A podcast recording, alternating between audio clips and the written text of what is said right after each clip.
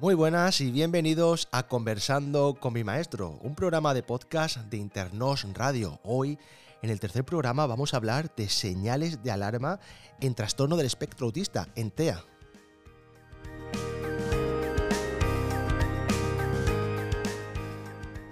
Antes de continuar, me encantaría pedirte que te suscribieras a nuestro canal de YouTube y a las diferentes plataformas de podcast, Apple Podcast, Google Podcast, Spotify, Evox. En ellas nos podrás encontrar y suscribirte, así serás siempre el primero en escucharnos.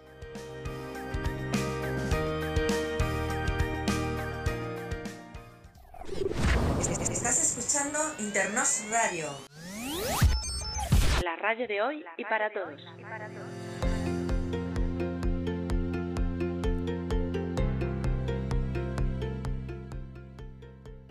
Pues aquí estamos, un, un programa más. Muy buenas, María. Hola, buenas. ¿Qué tal? Aquí estamos. Hoy vamos a hablar de señales de alarma en TEA, tu especialidad. Sí, bueno, un tema apasionante. Bueno, pues mm, como hablamos en el, en el programa anterior, eh, la detección precoz eh, es fundamental. Eh, y en ocasiones esas señales de, de alarma nos indican que estamos ante un posible TEA. Sí, bueno, el, tema del diagnóstico precoz en el TEA eh, es algo en lo que se ha avanzado mucho, ¿no? Eh, hasta hace unos años, cuando, cuando yo empecé en esto, hace, pues bueno, 10 o así o 12 años, eh, se hablaba de que no se podía diagnosticar hasta los 4 o 5 años. Y ahora sabemos que a partir de los 2 ya podemos hacerlo. Las señales de alarma, eh, muchos las conocemos, ahora las vamos, las vamos a nombrar, pero es importante que no las tengamos en cuenta hasta los dos años, porque cuando hablamos de estas señales en niños muy, muy pequeñitos, eh, son cosas completamente normales en el desarrollo, ¿no? Por ejemplo, andar de puntillas, eh, que es una señal de alarma para el TEA, lo es a partir de los 18-24 meses. Si vemos un niño de un año que anda de puntillas, no es más que un niño pequeño que anda de puntillas, porque muchos niños pequeños andan de puntillas cuando están aprendiendo a andar. Sí, hay muchos, muchos, bueno, muchos profesionales ¿no? de, del campo, cuando, incluso cuando tenemos niños, ¿no? Y vemos a niños que tienen este tipo de señales de alarma, nos preocupamos excesivamente y antes de tiempo, ¿no? Porque Claro. sabemos un poco eh, cuál es esa, esa detección precoz, ¿no? Cuál es esa señal de alarma, pero no pensamos en, en la edad que tiene el niño. Exactamente. Entonces es muy importante que, que las señales que voy, a, que voy a decir ahora, pues se tengan en cuenta que son alarmantes a partir de los 18 24 meses, porque también mm, se dice que son a partir de los 18, pero podemos entender que hay- puede haber un pequeño retraso del desarrollo que no tenga nada que ver con el TEA. Y por eso eh, a mí me gusta, aunque nos preocupemos a partir de los 18, no alarmarnos hasta los 24 meses. Algunas cosas son que no señala para pedir o para compartir, no mira. Lo de mirar sí es un poco más preocupante antes, ¿eh? porque los bebés miran desde muy, muy, muy, muy temprano y sí es algo que, que podemos, que podemos tener en cuenta muy pronto. Pero claro, una señal sola no, no significa nada. Eh, otra cosa es que no emplea el lenguaje para comunicar, es decir, no lo hace para, para contarte cosas que veo que me gustan, ni para enseñarte cosas que, que, que están pasando, sino que lo uso solo para denominar, por ejemplo, para decir colores o para decir números o letras, o solo para pedir, solo aquello que yo quiero. Te digo, gusanito, pan, galleta, pero no hago nada más, ni comparto nada más. Y además no lo triangulo, es decir, no lo uso junto a otras cosas, eh, como junto a la mirada o junto al señalado. Además, muchas veces, aunque exista el lenguaje, que muchas veces cuando ya aparece el lenguaje, pues ya decimos, ah, bueno, pues fuera, estamos listos, ¿no? Nos hemos quitado esto. Sí, es como que ha desaparecido, Tic, ¿no? sí. De repente. Y es una cosa que, aunque muchos todavía no, no, no lo entiendo, no lo quieren ver, no es algo que desaparezca. ¿no? Exactamente. Es que el, el lenguaje aparece en más del 70% de los casos de TEA. Incluso se habla casi de un 90% de los casos de TEA. Entonces, que aparezca el lenguaje no, no nos eh, quita este diagnóstico de en medio. Pero aún existiendo, muchas veces es muy repetitivo. Me sé todas las canciones, todas las formas, todo lo, todas las marcas de coche, todos los, los símbolos, pero sí, no, ¿no? Y, eh, encima normalmente es eh, de la misma forma, o sea, no, no, no alteran, eh, digamos, no cambian de posición. Por ejemplo, si saben las canciones de memoria, se las saben siempre igual. La 1, si es la 1, 3 y 4, siempre es 1, 3, 4. Nunca van a cantar 3, 1, 4. Exactamente, sí. Me sé las cosas en orden, con el mismo tono, Eso el es. mismo volumen. Incluso tú puedes saber de dónde viene, ¿no? A mí me, me- me llama mucho la atención y lo enseguida lo detecto porque tú dices, esto se lo ha dicho su tía, porque es que tiene hasta la- el timbre de voz. Sí, de- mo- modulan la voz, ¿no? Sí. Igual cuando modulan la voz cuando eh, en canciones de dibujos, ¿no? O, o las voces de dibujos animados para decir las cosas, ¿no? Si están viendo siempre, a lo mejor les gusta mucho, ¿no? Porque otra de las cosas, ¿no? Es que le hacen hincapié, ¿no? En, eh, en lo- en las cosas que les gustan. Sí, en la- en- eh, tienen como centros de interés, ¿no? Y entonces hay Eso cosas que les es. gustan mucho, mucho y otras cosas que, que no les gustan Sí, nada. ¿no? Entonces, Si su centro de interés, por ejemplo, es, es un, un dibujo animado y ese dibujo animado pide agua cantando, ellos piden agua cantando y es porque... Exactamente, sí. Bueno, eso es lo que hablábamos, ¿no? Que puedes detectar una conversación que estás reproduciendo, la puedes detectar perfectamente si es de Cayu o es de Peppa Pig, porque estás Sí. escuchando a Cayu y a Peppa Pig.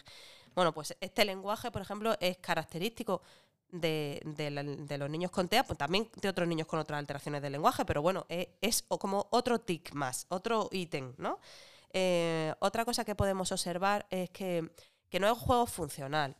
El tema del juego es complicado y por eso eh, es importante siempre que sea un especialista el que nos diga si es juego funcional o es juego simbólico, porque depende de, mucho, de muchas matices, ¿no? Los niños con un año y medio o dos, en su mayoría no tienen juego simbólico, tienen juego funcional. Cogen las cosas y las usan para lo que sirven, una olla para cocinar, un peine para peinarme. Pero no cojo, como he escuchado muchas veces, no cojo un lápiz y hago como si fuera un avión. Ese juego tan elaborado no es típico en un niño de 18 meses. Entonces, si mi niño con 18 meses no coge un lápiz y hace un avión, ¿qué le pasa? Pues nada, que tiene 18 meses, Sí. lo hará con 24, con 36, cuando sí, le que toque. luego encima a esas edades eh, se nota mucho, ¿no? Los niños que desarrollan a mayor velocidad que otros Claro, y parece como que hay mucha diferencia entre un niño y otro y luego eh, en cuestión de dos meses claro. Eh, ¿qué, qué ha ha pasado? Ha- Ha, desaparecido. todo. ¿no? Claro, eso sí que nos pasa mucho, ¿no? Como que detectamos, decimos, oye, este niño, pues si tenía un montón de cosas y ahora no tiene nada. Ahora no tiene nada. claro, está en ello. Como maestros, eh, ¿qué señales, no? Porque estas señales de alarma eh, se pueden extrapolar a- al aula, ¿no? Eh, Entonces, como maestros, ¿qué, qué señales nos pueden alertar en, dentro del aula de un posible, de un posible TEA y, y cuáles son las, las más comunes, ¿no? Porque el espectro es, es muy amplio, ¿no? Sí. Señales hay muchísimas y muy diversas, ¿no? Y se puede incluso confundir con otros, otros trastornos, ¿no? Pero dentro del aula, ¿cuáles son las más comunes? ¿Cuáles son las que los maestros normalmente detectan antes? Sí, bueno, normalmente las que, las que los maestros detectan antes, además en edades tempranas y luego en edades, en edades más tardías, es niños que no atienden. La falta Pero- de atención. Sí, pero normalmente eh, yo lo llamo una falta de atención social, ¿no? Sí. Y es que cuando todos hacemos una cosa, tú no la haces. Sea esa cosa ficha o sea esa cosa canción. Sí, que no es una falta de atención específica de una tarea, que está haciendo una tarea y yo esté mirando a- al techo. Eso Eh, es, no es eso. Es que todos hacemos algo y tú no lo haces. O que yo doy una orden general y tú no te das por aludido. O no me obedeces. Pueden parecer Sí. niños maleducados, desobedientes, eh, inatentos y solitarios. Por lo general, esas son las señales que más se ven en, en, en un aula. Si bien, pues eh, es importante que los maestros no, no se centren en, en si es TEA o no es TEA, porque no es su labor. sí. Su labor al final es que si yo estoy en una tarea y el niño no acude, pues, ¿cómo puedo hacer que él acuda a la tarea? Ya, ya no es si es TEA o no es Claro, TEA. entonces, una vez que, ahora que ha salido el tema, una vez que el, que el maestro, ¿no? La maestra, eh, hemos derivado a, a orientación a este niño, ¿no? A esta niña, eh, porque hemos detectado esa, esas señales de alarma. Eh, ¿Qué podemos hacer mientras? Porque esto tiene un proceso, ¿no? Se deriva a orientación o se deriva a un profesional, eh, tiene que ser evaluado, pasa un tiempo hasta que llega el dictamen oficial. Eh, ¿Qué podemos hacer para trabajar o qué podemos hacer para, para el bienestar de ese, de ese niño o de esa niña? Sí, para mí lo, lo fundamental es centrarnos en los síntomas y no en los síndromes. Los síntomas serían estas cosas nucleares que vamos detectando, ¿no? Y es que cuando yo lo llamo no me atiende. Bueno, pues algo que, que yo he aprendido a lo largo de la práctica es que mm, atribuirle al niño una función negativa le perjudica al niño y también te perjudica a ti, porque te hace sentirte mal. Entonces, es más fácil pensar que no me ha entendido antes que no me quiere hacer caso. Una de las cosas que podemos hacer es eh, entender eso, que, que el, que el niño no me atiende porque no me comprende. Ya veremos luego si es eso o no, pero bueno, por lo pronto voy a, voy a empezar por ahí. Entonces, mis medidas van a ir encaminadas a que comprenda lo que yo le quiero decir, por ejemplo. O si él habla, o sea, yo hablo para el grupo y no, y no se da por aludido, pues voy a hablarle en individual y voy a solucionar eso. Que luego sigue sin hacerme caso, bueno, pues ya veremos, puede ser otra cosa, pero yo voy quitando ya opciones. O si pues no realiza una tarea en solitario, voy a intentar ponerle una pequeña ayuda, aunque no sea de un adulto. Somos conscientes de que, como profesionales externos, que dentro de la educación no se cuenta con todos los recursos deseables. Vamos a buscar una manera de tener ese recurso. Siempre hay algún niño en clase dispuesto a ayudar a otro. Vamos a intentar buscar un ayudante dentro de mis alumnos. Eh, no sé qué más cosas pueden, pueden, pueden surgir, pero em, si parece que no comprende las explicaciones generales en grupo, pues por ejemplo, cuando he explicado lo que hay que hacer en una ficha, ¿no? Y, voy a la ficha y la miro y digo, pero si ha hecho lo que ha querido, pero si le he explicado 20 veces, ¿cómo puede ser que no se haya enterado? Bueno, eso es porque no lo quiere hacer. Bueno, vamos a verlo, voy a explicárselo a él, a ver si cuando yo me pongo delante y le pongo imágenes y le pongo un ejemplo, por ejemplo, muchas veces a mí me gusta hacer el primer ítem del ejercicio, sobre todo en niños más mayores, porque te dicen, sí, sí, sí, sí, sí, sí, y cuando va a hacer el primero ya falla.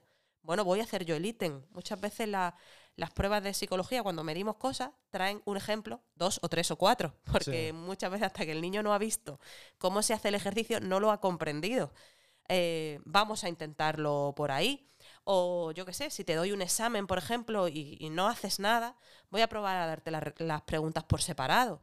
Voy a preguntártelo de otra manera. Sí, que en ocasiones eh, e-, esta labor parece un trabajo extra y en muchas de ellas es un trabajo extra, pero en otras no, en otras eh, son como pequeñas adaptaciones ¿no? que podemos hacer para el grupo en general, ¿no? porque por ejemplo eh, adelantar eh, las tareas que se van a hacer o todo lo que se va a hacer a lo largo de, la mañana o la explicación de un examen o hacer, la, como bien has dicho, un examen pregunta por pregunta, lo podríamos hacer con el grupo en general, sin que eso no, no supusiese un, un trabajo extra. Claro, sí. Eh, eh, al final vamos encaminando un poco la educación en ese sentido, ¿no? En, en, implementar medidas que sean buenas para todos.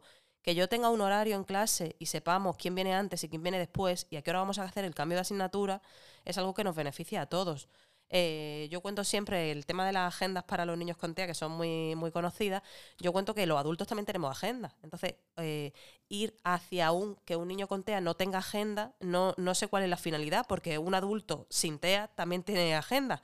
Entonces, eh, la finalidad siempre debe dirigirse hacia, el que las medidas que se implementen para todos sirvan para todos. Por ejemplo, eso, anticipar los cambios. Mira que hoy no va a venir la seño de inglés porque está mala y va a venir el de educación física. ¿Qué necesita tenemos de que entre el de educación física sin avisar? Si podemos avisar y nos viene bien a todos. Em, en el desarrollo típico es muy frecuente los niños de ¿y ahora qué vamos a hacer? ¿Y ahora dónde vamos a ir? ¿Y cuánto queda? Entonces, si esto es normotípico, ¿por qué no lo anticipamos en niños con TEA que sabemos que tienen dificultades para, los cambios y para la anticipación?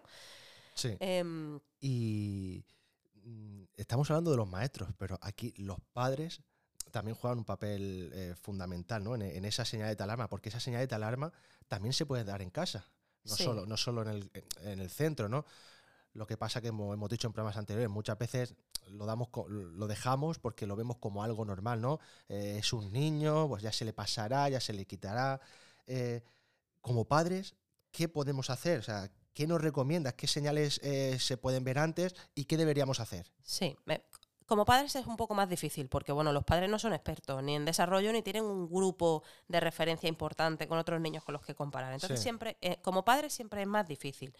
Pero bueno, se dice que, los padres son las personas que más conocen a ese niño, ¿no? Entonces ahí es donde está un poco la labor, en que tú sabes perfectamente que ahí puede haber algo, antes o después. A mí me gusta que cuando unos padres acuden a consulta, aunque parezca que el niño no tiene nada, es importante escucharlos bien, porque cuando un padre está preocupado, no suele fallar, eh, eh, suele acertar bastante. Cuando son niños muy pequeños, pues ya hemos dicho, ¿no? Como que no mira o no señala o no emplea el lenguaje de manera funcional o no hay juego funcional ni simbólico o se irrita mucho ante cambios muy pequeños que tú a lo mejor no has percibido, no te señala para pedir. Luego en niños más mayores es un poco diferente, ¿no? Prefiere el juego en solitario, se aísla, no comprende normas sociales, como que cuando tú te paras hablando con un vecino, te tienes que parar y tienes que hablar con él y no se puede enfadar o no le puede dar la espalda, cosas que niños ya más mayores deberían, deberían comprender. O que no me cuenta lo que hace en el cole, solo habla de cosas que le interesan mucho y no, y no de lo que yo le estoy preguntando. O le cuesta respetar los turnos, son cosas que son frecuentes en niños un poquito más mayores.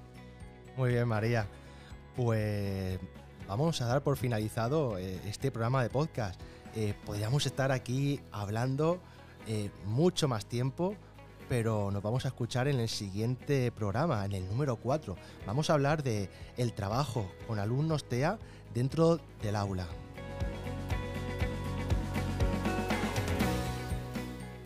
Lo dicho, nos escuchamos muy muy pronto. Hasta entonces, sed buenos y un abrazo muy muy fuerte.